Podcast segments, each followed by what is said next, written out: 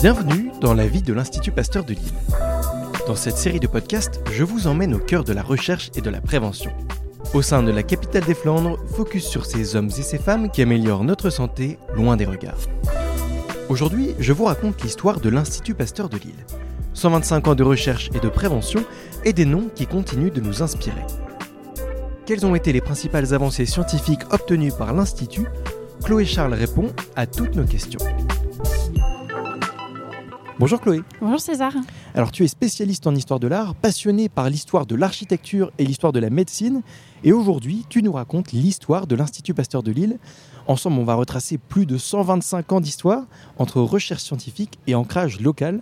Alors peut-être pour commencer, si on revient aux origines de l'Institut, qu'est-ce qu'il y avait ici, rue du professeur Calmette, avant l'Institut Pasteur de Lille en, 1894 eh ben, On peut euh, dire euh, quasiment euh, rien, puisque le quartier, donc on est dans le quartier Saint-Sauveur, et il a été formé avec l'ouverture des fortifications Vauban en 1858. D'accord. Donc c'est un quartier qui est essentiellement ouvrier.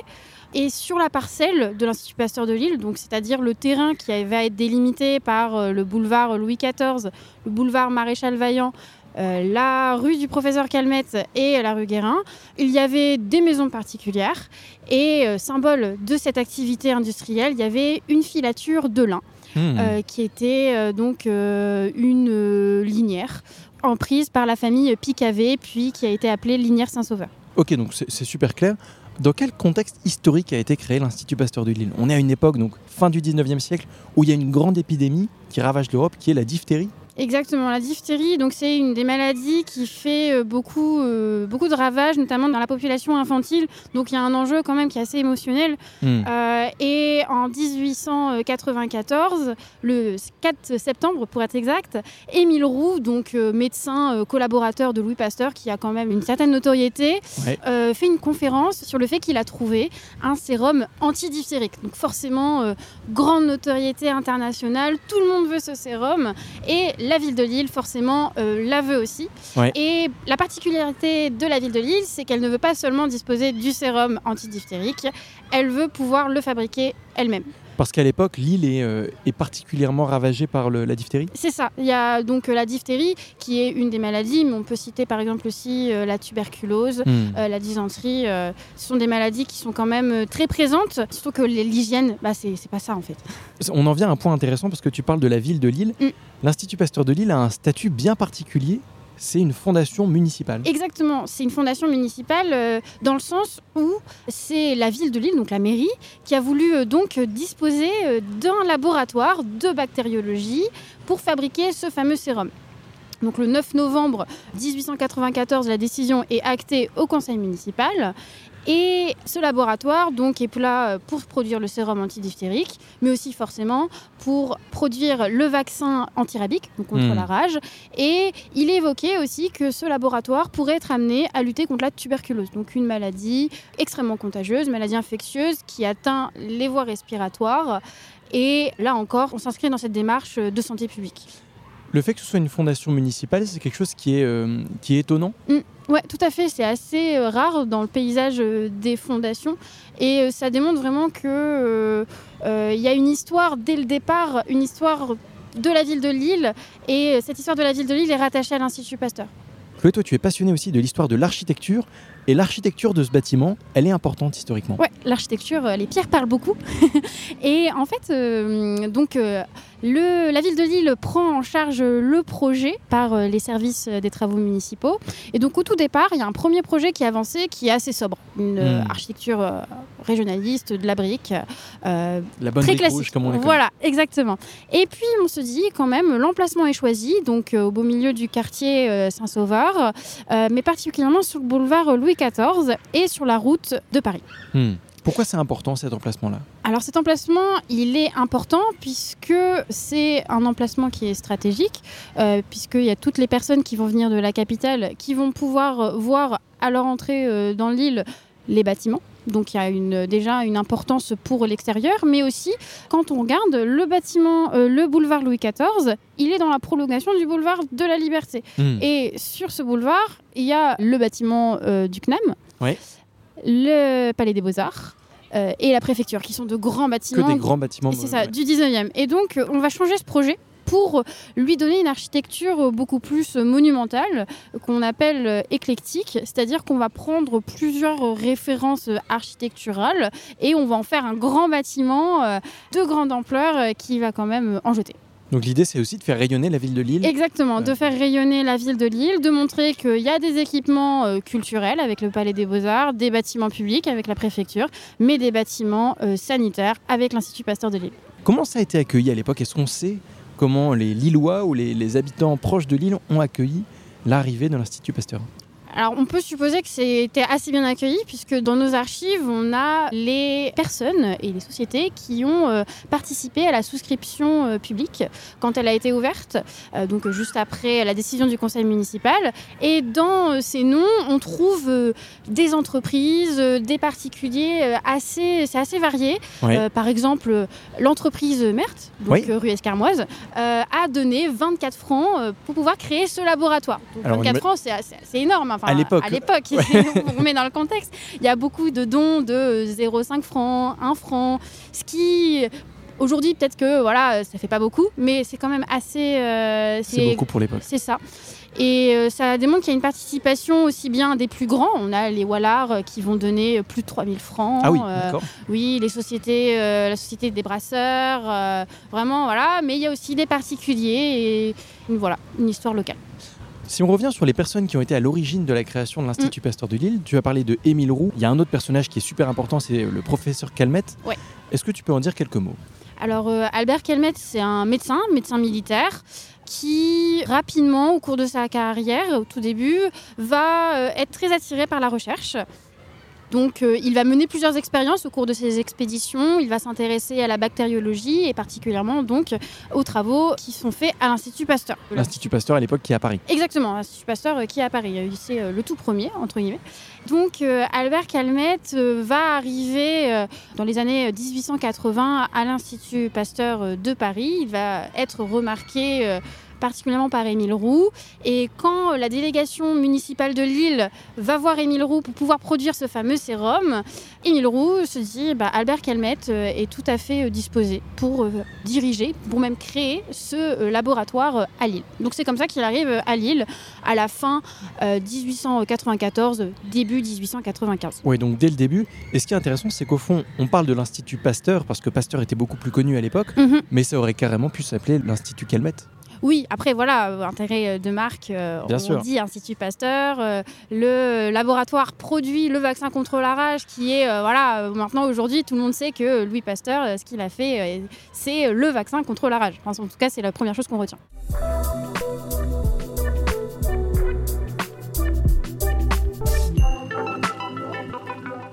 Une des singularités de l'Institut Pasteur de Lille, donc là on était à la fin du 19e Mhm. siècle, dès le début du 20e siècle, c'était intéressé à la question de l'eau. Mhm. Est-ce que tu peux nous en dire quelques mots là aussi?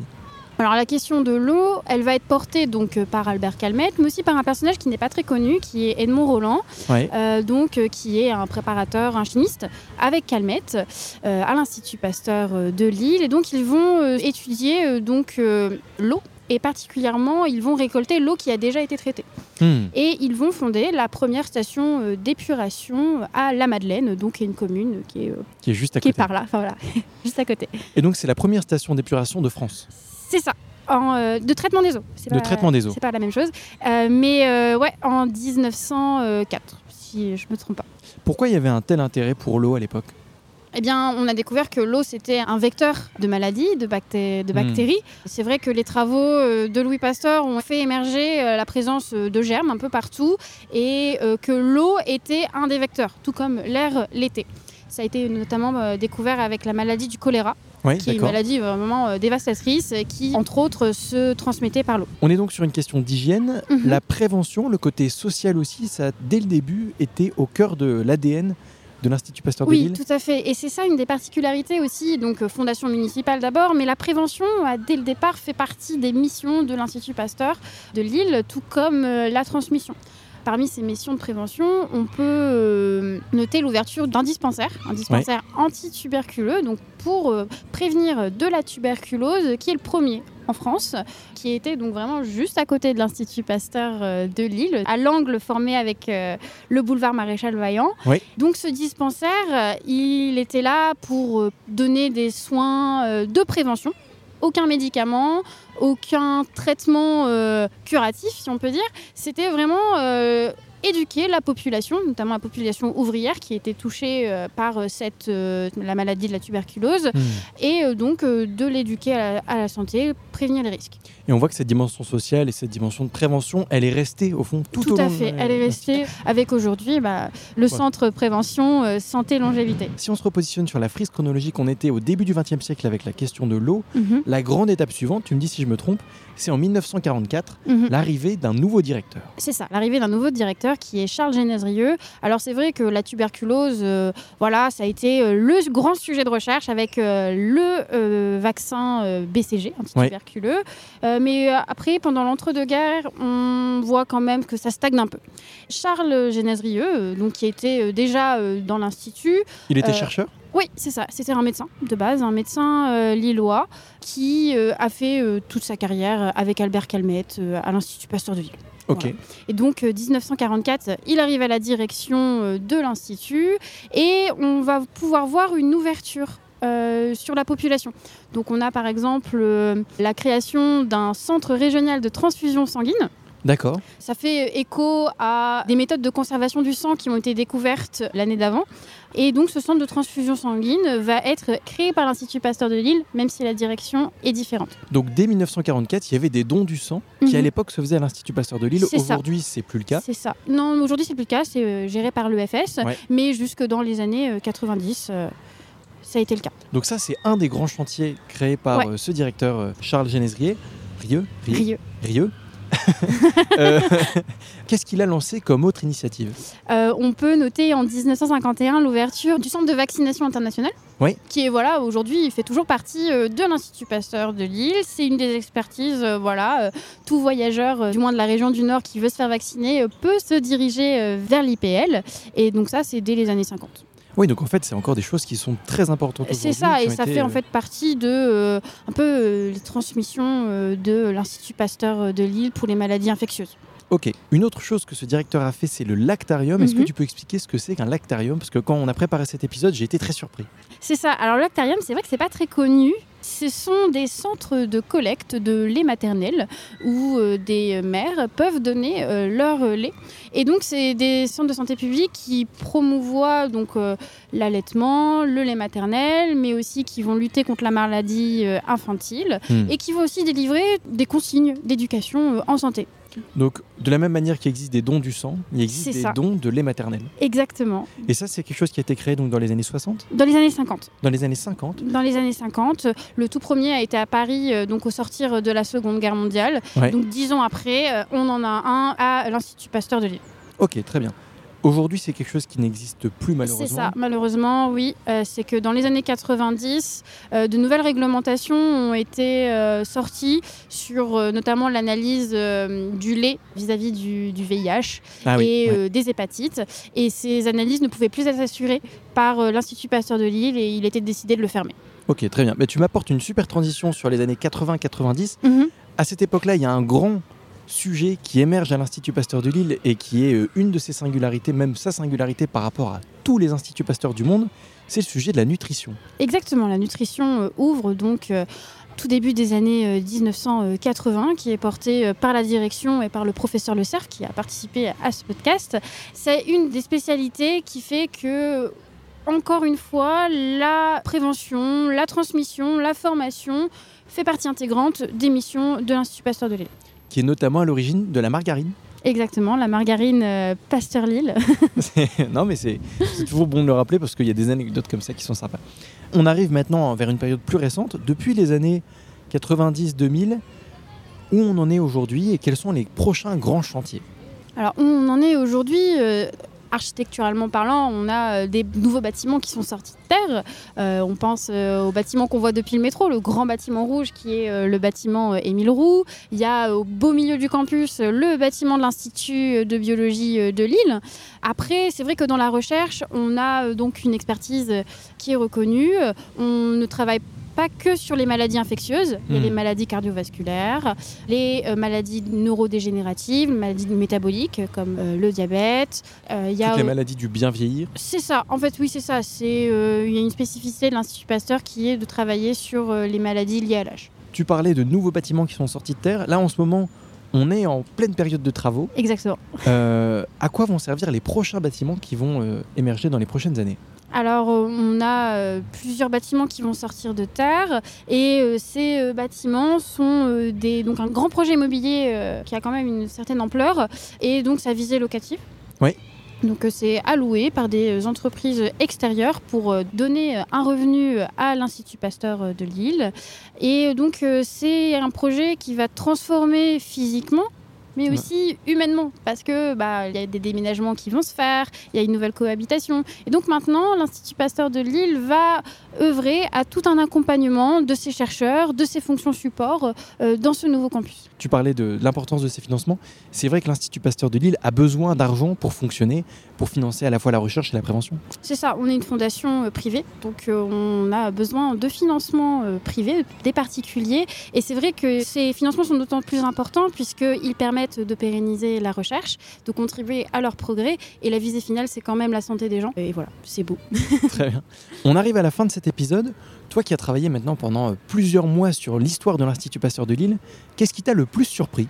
Le plus surpris, c'est euh, que les figures un peu de l'ombre, L'I- l'Institut Pasteur de Lille, c'est que on pense tout de suite aux grandes découvertes, le BCG, Ouais. euh, les vaccins, les voilà, les bâtiments qui sortent de terre, etc. Mais il y a aussi des hommes, des femmes qui ont contribué, et c'est des gens auxquels on n'a pas forcément de nom. Mais on sait qu'ils ont été là, qu'à un moment donné, ils ont contribué. Et c'est vrai que, enfin, par exemple, euh, en 1895, on voit euh, dans les registres euh, des souscriptions que un particulier anonyme donne 100 francs en remerciement d'avoir soigné ma Flora du Crou, donc qui est l'autre nom de la diphtérie. Et donc c'est très émouvant et on sent que en interne et comme en externe, il y a un côté humain euh, Hmm. qui est indéniable. Un côté humain qu'on essaie de faire ressortir avec ce podcast, en tout cas. C'est ça. avec, J'espère euh, avoir réussi. Non, mais très bien. Écoute, merci beaucoup Chloé. Et bah, Merci quant à à nous, toi. on se retrouve très bientôt pour un prochain épisode. Merci d'avoir écouté cet épisode. Vous êtes un particulier, une entreprise, vous voulez soutenir l'Institut Pasteur de Lille N'hésitez pas à vous rendre sur le site pasteur-lille.fr.